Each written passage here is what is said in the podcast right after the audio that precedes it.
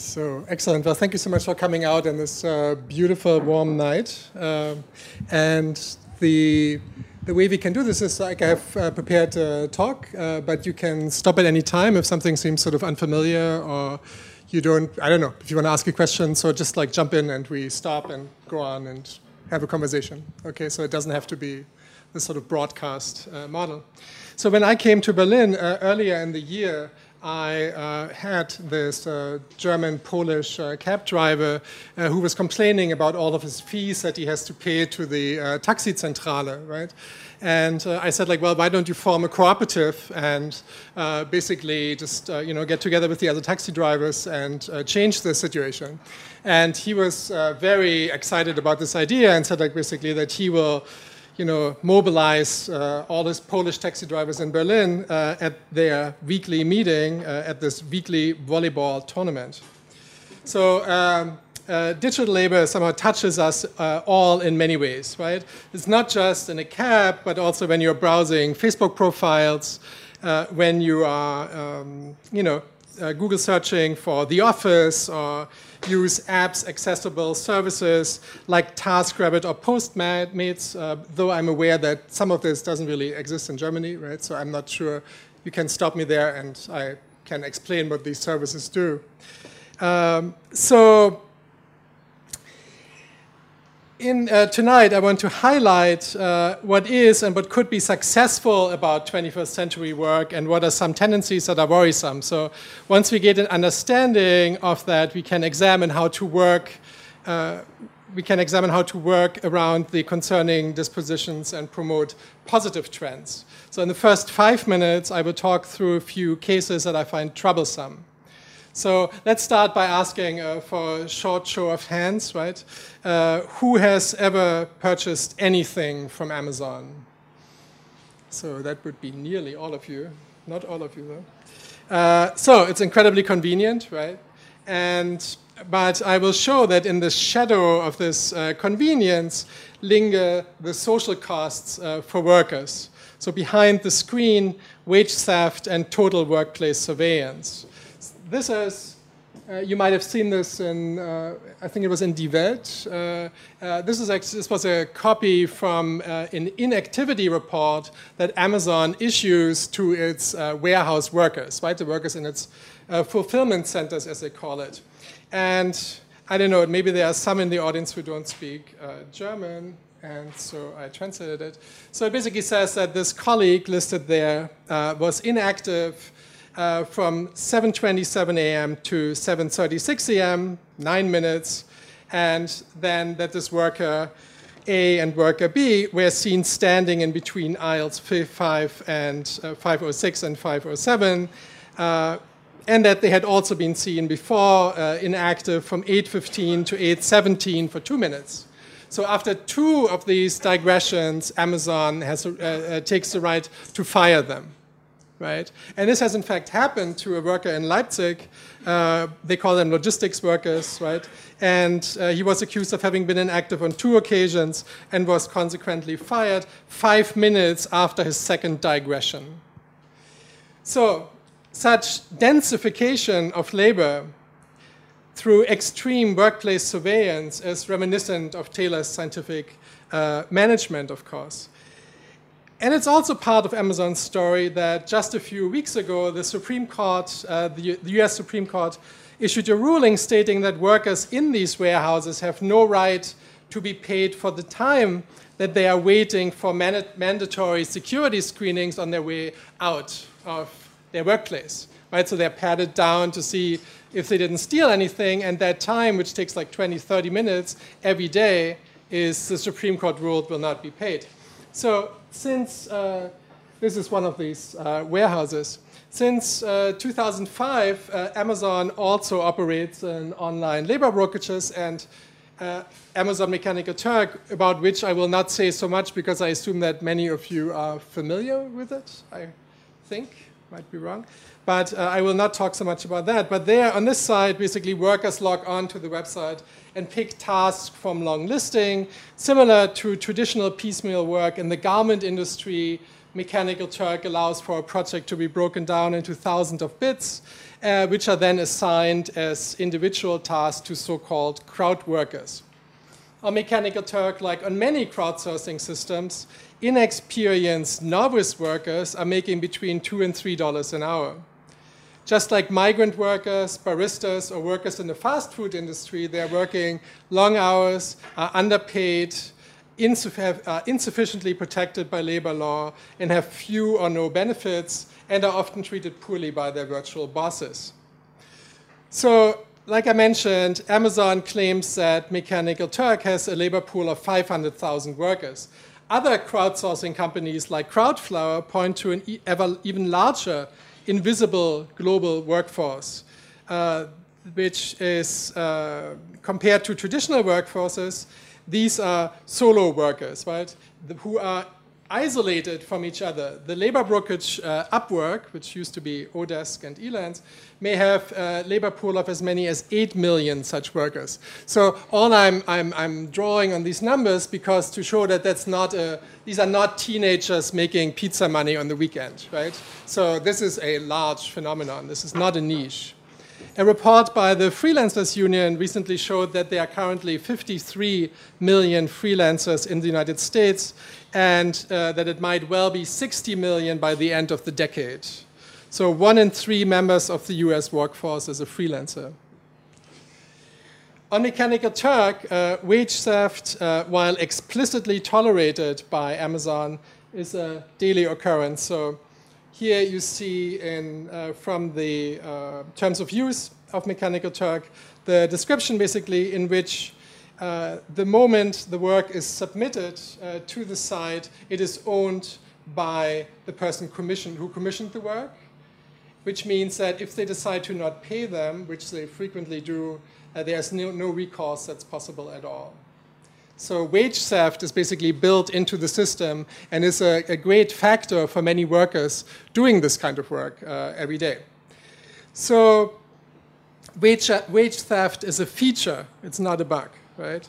Consequently, it's not surprising that the turnaround among Turkers is roughly 70 uh, percent every six months, according to Turker Rochelle LaPlante. You might object and say, like, wage theft, payments below minimum wage, how is that even possible, right? So I had people who would ask me now, well, that's, that just can't be because there's the law, right? Uh, there's the uh, Federal Labor Standards Act in the US and many other legal protections uh, for workers that would immediately power down such operations. Uh, so a democratic and rich society like the United States wouldn't stand for exploitative work uh, like that. Well, for now, uh, such violations are largely tolerated, but this is changing slowly. So Uber, Lyft, and Yelp workers are filing lawsuits uh, to become recognized as employees with minimum wage floors, for example. Uh, but you should know that in 2011, the Department uh, of Labor had just 1,000 inspectors who are responsible for 130 million workers in 7 million enterprises, right? So what you have is basically a strategic underfunding of the Department of Labor so that you just can't keep up, right? They just can't do it. It's impossible to monitor. And uh, even when enterprises get caught uh, and they basically all they have to do is give workers back what they owe them. So it's like robbing a bank with the only disincentive being that they might have to return the loot when they're getting caught that's uh, the situation. Startups clearly sail around the definition of employment by restructuring work in such a way that the people who are executing the task can be categorized as independent contractors instead of employees. And also there is uh, pushback. So recently, just over the last few weeks, uh, lawsuits actually succeeded where a, a judge classified at least one specific Uber driver as an employee and not an independent contractor. So it's, which of course, if they would succeed on a larger scale, would change the business model of Uber completely, right? If they would have to recognize their workers as employees, it would be a totally different uh, business. So Amazon Mechanical Turk is relatively small, and the actual number of active workers might be closer to 10,000. Uh, and the, while the World Bank recently offered a report on the crowdsourcing industry, um, there are really no conclusive studies about the size of the workforce in the crowdsourcing sector overall, and Amazon treats these numbers as trade secrets. But I'm using Mechanical Turk as an example because it's an infectious business model that's mirrored on the pages of countless other upstarts. You could say the cruel genie is out of the bottle, right? The business logic of Mechanical Turk was adopted by companies like Crowdflower and countless others. Amazon's reputation, of course, isn't solely built on microwages and total workplace surveillance. It's also widely accepted for its low prices and convenience, and thus, you know, almost all of you uh, use it, uh, and so do I. And uh, but this consumptive advantage comes at a price. Just remember that uh, last year's face-off between Amazon and various publishers. I don't know if you followed this at all uh, Amazon presented the publishing industry with conditions that almost made them faint at the table. They likened it to collective suicide if they would accept it. And uh, there, Jeff Bezos basically said, he told the group of publishers, including Hachette, that Amazon should approach publishers the way a cheetah would pursue a sickly gazelle. And so a few weeks ago, Amazon announced a new venture called Home Services, uh, which installs the company as online middleman when you're hiring an electrician or plumber. So in cooperation with TaskRabbit, Amazon aims to enter this sector to collect rent now also on your home repairs and services, which interestingly also include academic services. So we had this tension between the employee and the independent contractor. And now uh, this is what the site looks like for Amazon Home Services. So you basically just enter your zip code and you can see the services in your neighborhood. So at this time, uh, let me tell you how I structured this talk. Uh, first, I will discuss uh, platform capitalism, a term that uh, in Germany was introduced by Sascha Lobo and in the United States by Martin Kenney. And uh, next, I will demonstrate the unprecedented scale of this real-time global labor pool. And in the third segment, I will go more into detail about the sharing economy, including the willful falsity of Uber's and Airbnb's uh, marketing campaigns and the mantra of entrepreneurship, the myth of choice and autonomy, and which is really in the water supply of platform capitalism, polluted by the anti-collectivist spirits of Ayn Rand. You familiar with her at all? Russian immigrant to the United States, and uh, so if you look, if you listen to, uh, you know, Silicon Valley investors, they all read her and are deeply familiar and a big follower of her, and so it's a sort of like far right, uh, libertarian, uh, like me against everybody else, and no solidarity uh, uh, no sympathy for anyone. It's just me against the rest of the world, and I'm just fine. And uh, so that book is really handed around in Silicon Valley, and many of uh, the venture capitalists basically are driven by her. It's like a poison or something. So like you could say, under the worn-out jeans of the Uber executive, uh, the Fountainhead.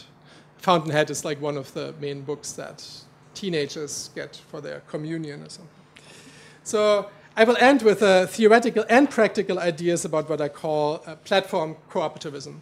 So, with uh, 30 minutes to go, let me think uh, with you about digital labor in context. So, I think it's really important to, uh, to define what I'm actually talking about, at least a little bit, when I talk about digital labor, what I'm actually talking about. Right?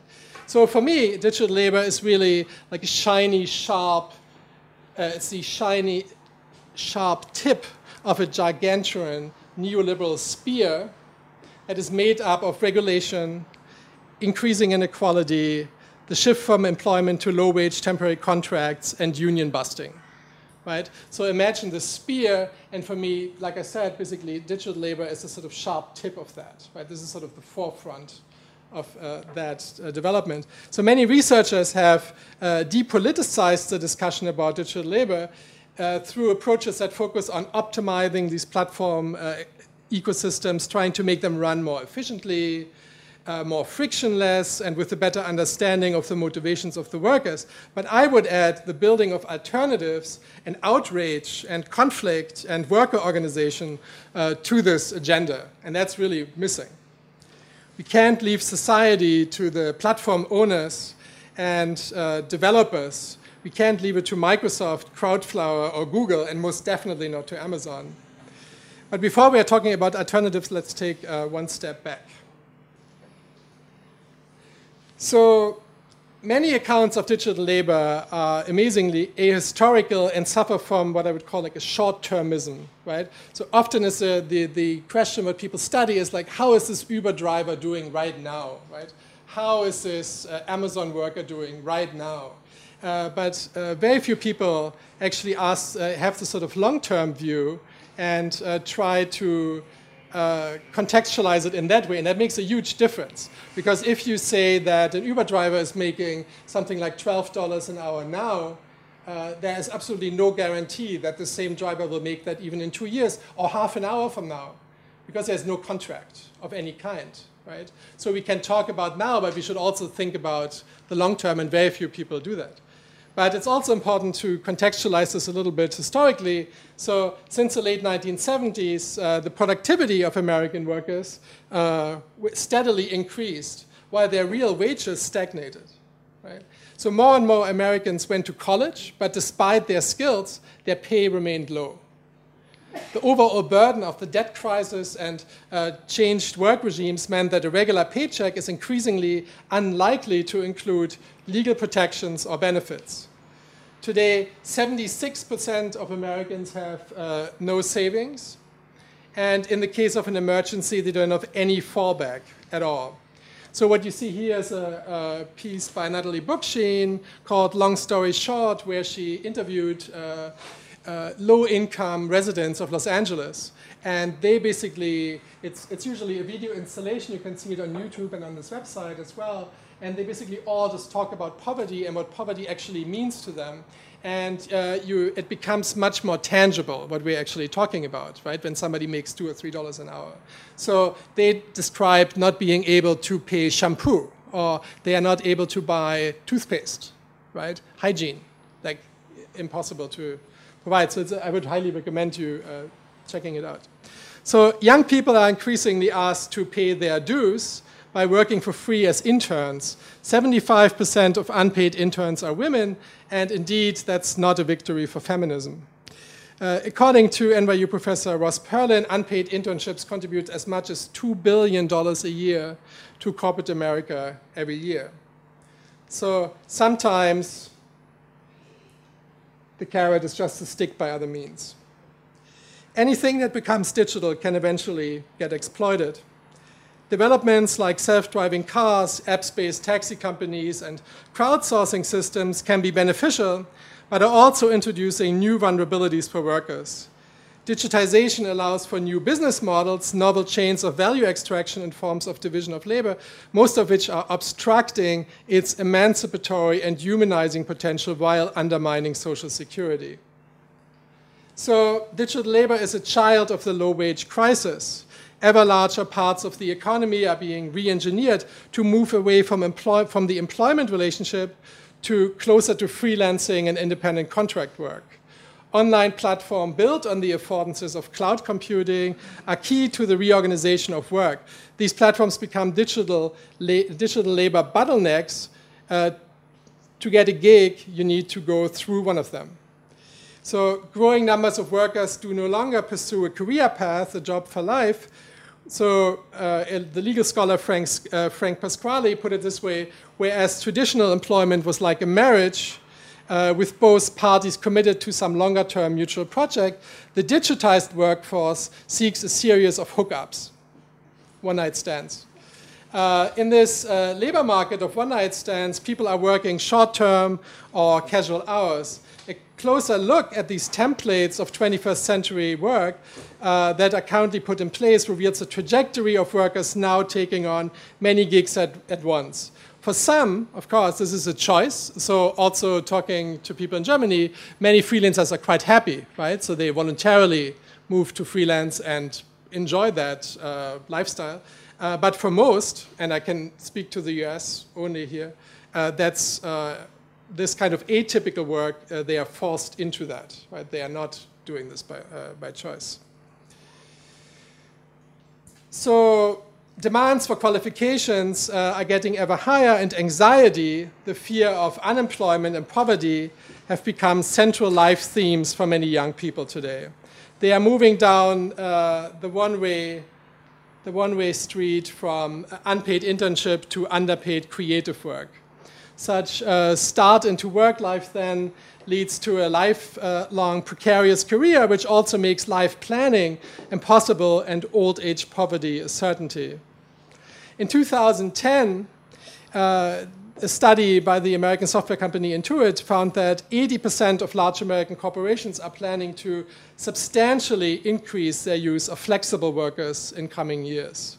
So we are living in what the German South Korean author uh, Byung-Chul Han called a fatigue society, right? This is no longer a disciplinary society, Han writes. We are living in an achievement-oriented society that is allegedly free, determined by the call of yes we can, and uh, initially, this creates a feeling of freedom, but soon it is accompanied by anxiety, self exploitation, and depression.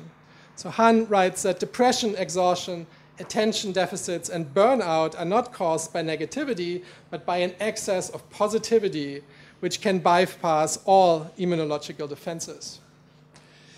Platform owners play a central role in this fatigue society. With their seductive interfaces, they make it hard not to participate.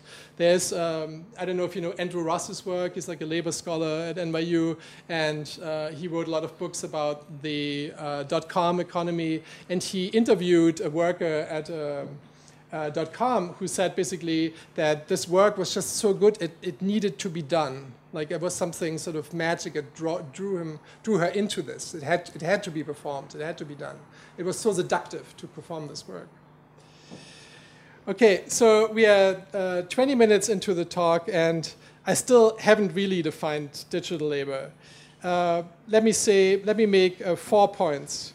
First, I would say that when we talk, think about labor in this context, we have to uh, say that it is more intensive, more dense, right? Amazon's inactivity reports showed that much. So even two minutes were recorded, right? Two minutes of inactivity. So time has become more central as an instrument of oppression. Second, the definition of digital labor has to reflect an intricate understanding of both paid and unpaid forms, generalizing one emerging trend uh, such as uncompensated emotional labor or paid crowd work as the sole tenor that has overtaken the entire economy falls, fails to capture the reality of the many other modes of digital work. And it fails to account for the far crueler treatment of workers in the industrial sector that produces the hardware uh, all along its supply chains. So this is also where I think that Lazzarato and uh, Virno fall, fall short for me can talk about this more afterwards. Uh, thirdly, thinking about digital labor means contemplating global patterns of connection and accumulation so that facilitate and promote all this production. So it means that all related processes need to be included in this definition, everything from the assembly of iPhones uh, the Xbox, cables, wireless installation, Foxconn's factory in, in the Longhua Science and uh, Technology Park in Shenzhen, China, that brings us Apple, HP, Dell, and Sony products, and the mining of rare earth minerals in the Democratic Republic of Congo, Nigeria, and China's Nanshan County, without which you couldn't boot up your laptops or mobile phones. So the supposedly weightless economy would sink to the bottom of the ocean, wouldn't it be for all the workers in Foxconn's suicide mills? I don't know if you're familiar with this reference. Uh, so I think it was in 2013, uh, 18 workers uh, uh, killed themselves at uh, uh, Foxconn and many others tried.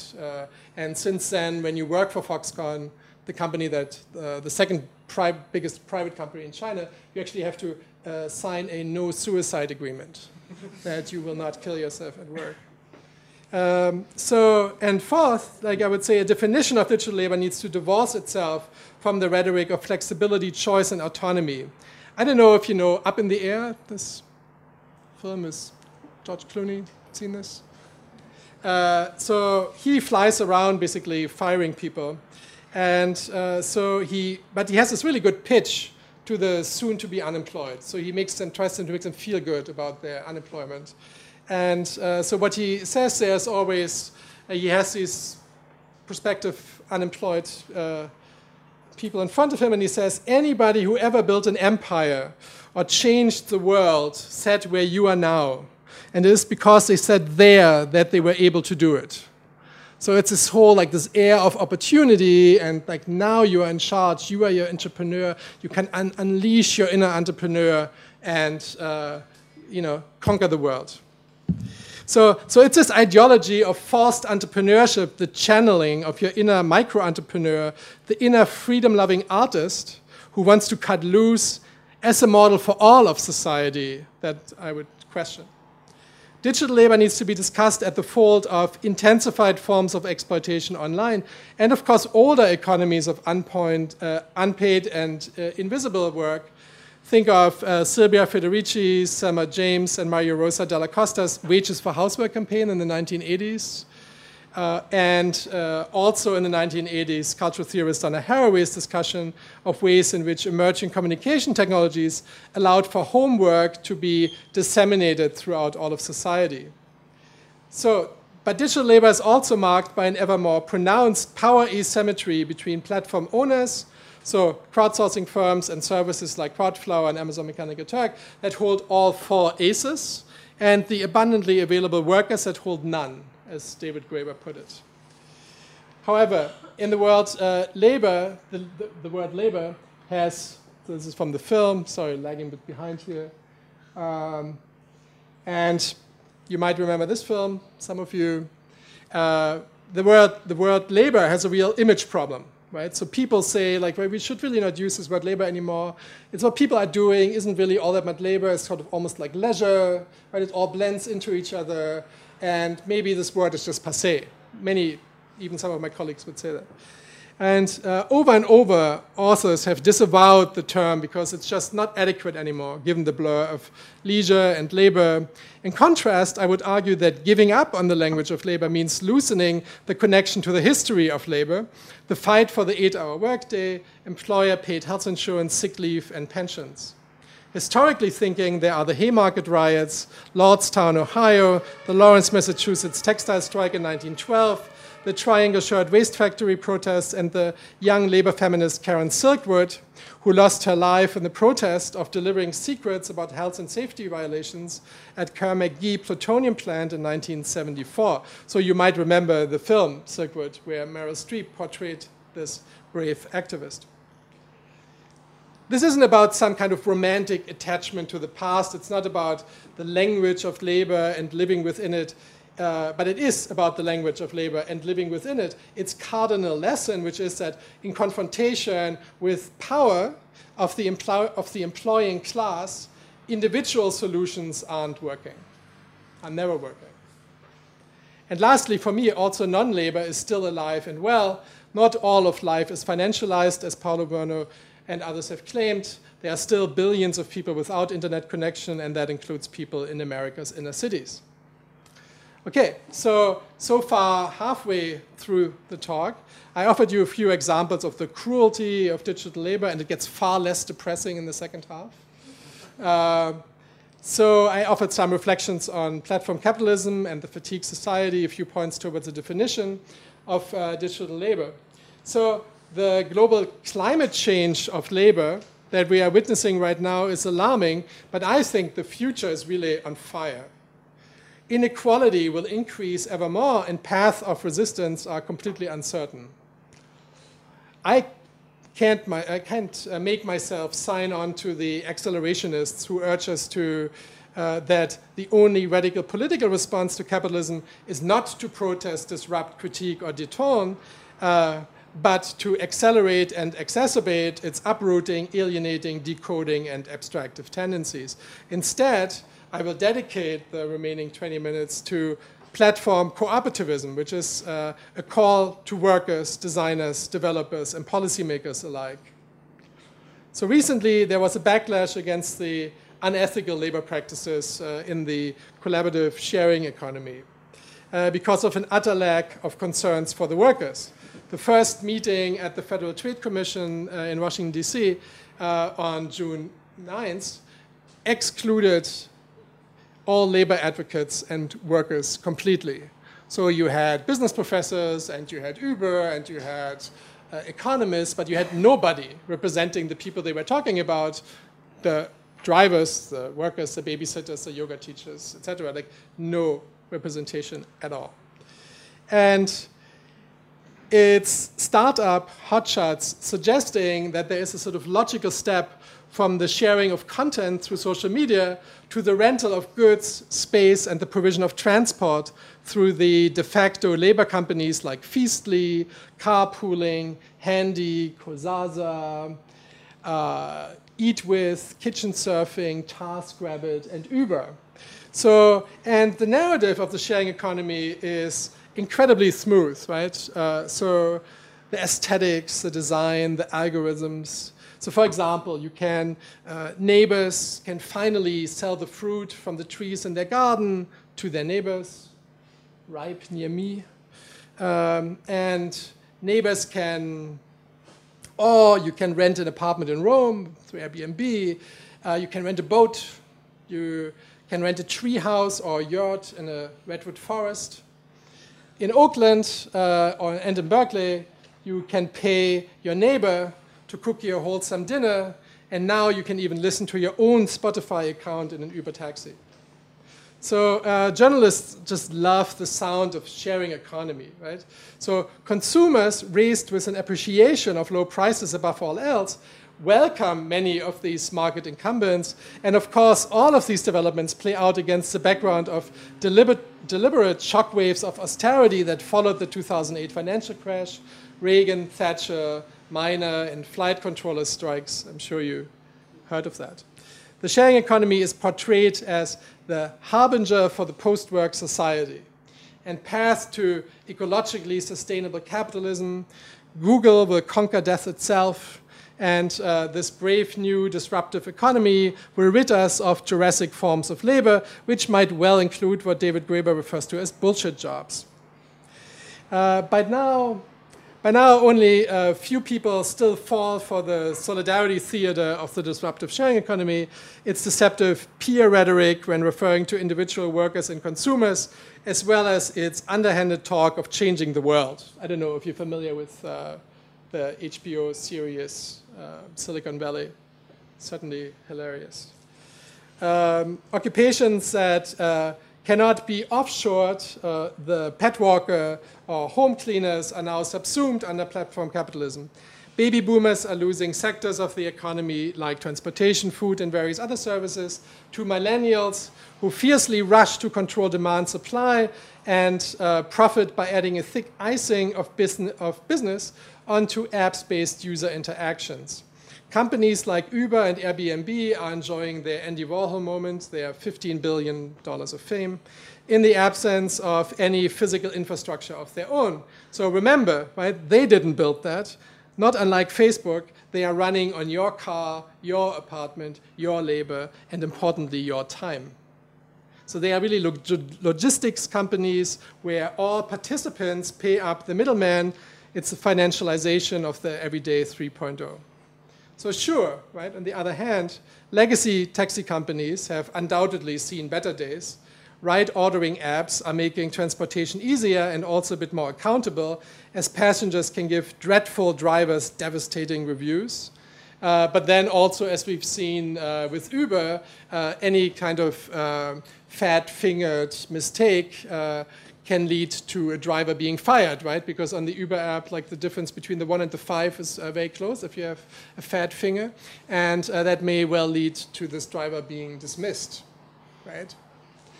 And uh, so they enjoy the, of course, but drivers enjoy the flexible hours that they cannot get with le legacy taxi companies.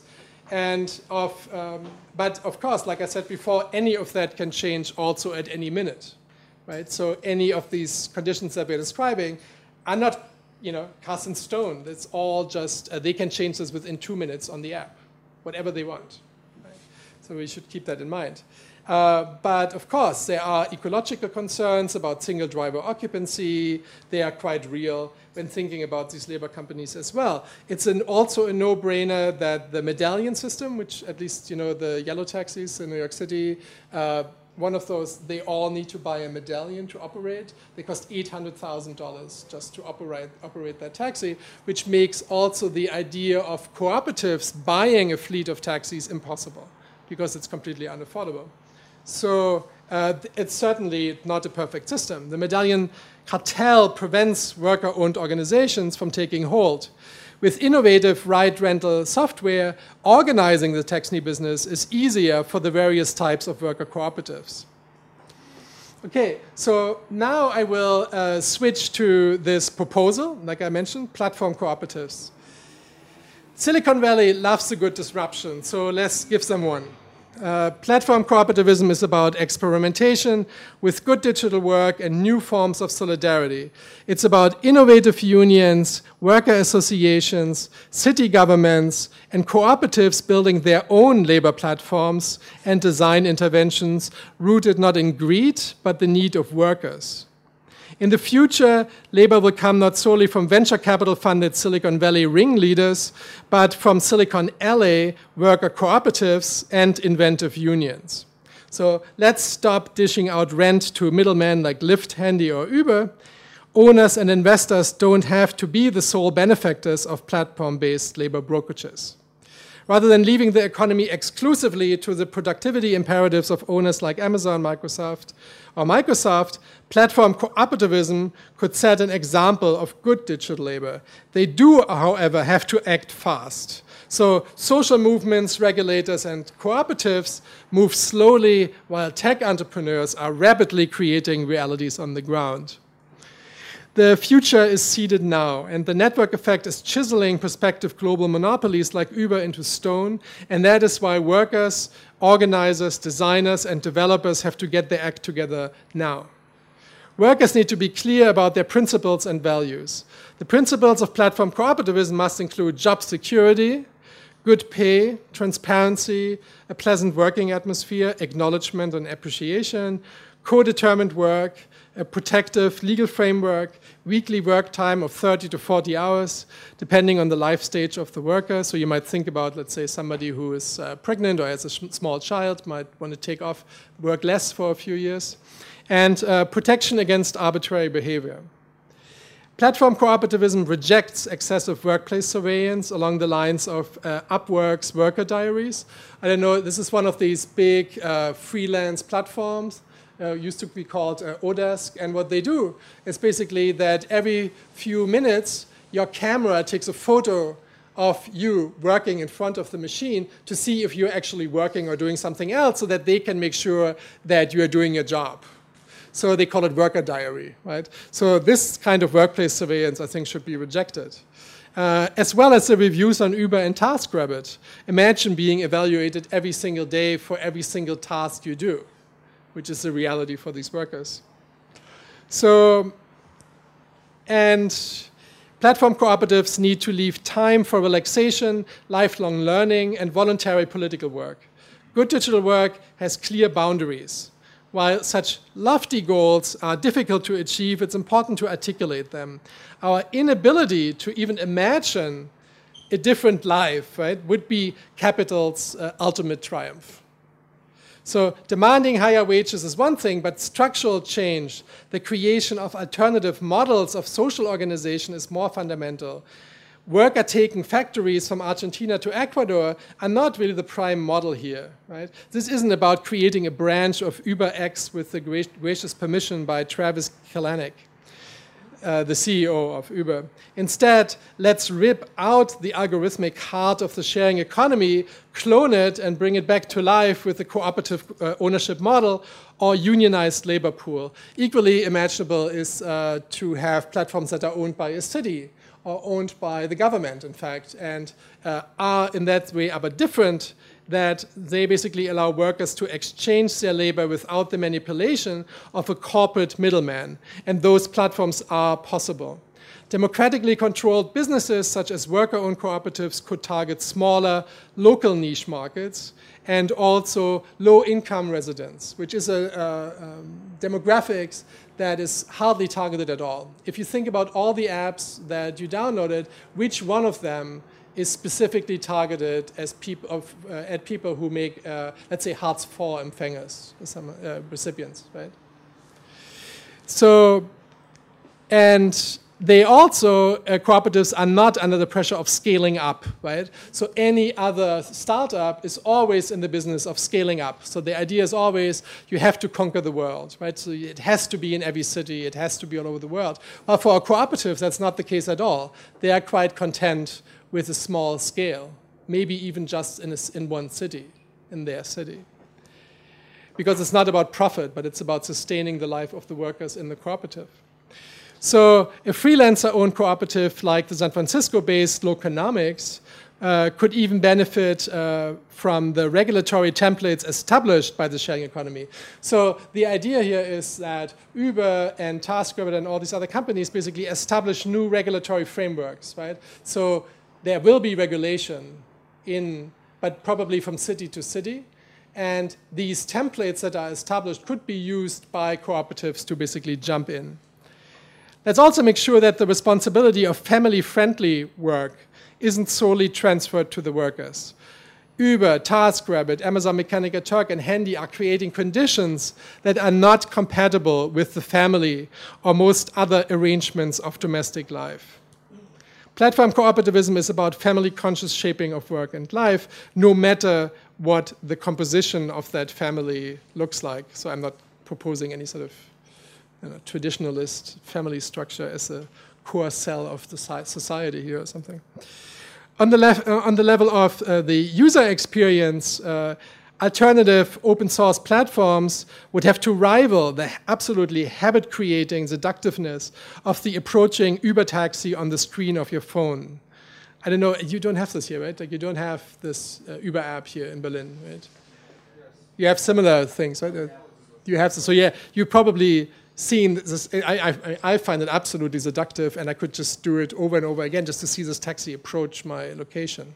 Right? So, like to match this kind of UX design, this kind of user design, I think is absolutely central if you think about building an alternative. So, cute penguins are just no longer cutting it. Um, every Uber has an Unter, and the interface of uh, platform co-op uh, apps could instruct users about its own fair labor standards and the failing social protections in the share, sharing economy. So if you imagine opening up an app like that, it could actually tell you how it is different than the corporate equivalent, right? It could show you where your money is going. It could show you how this worker, your driver, how you are contributing to this person's health insurance, for example, and how this other app is not doing that.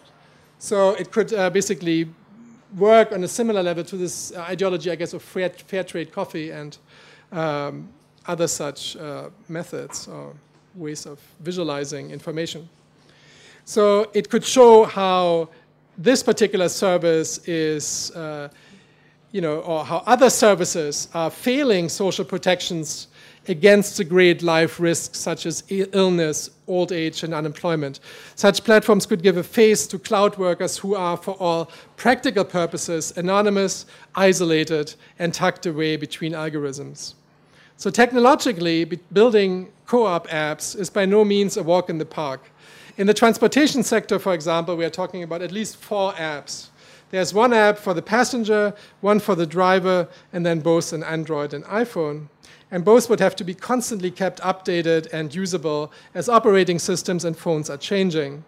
Scott Rosenberg taught us that many large software projects have failed or run drastically over budget, so this is no easy task. Open source developers could uh, publish core protocols and APIs and then allow various independent open source projects to build their own different back-end and front-end components.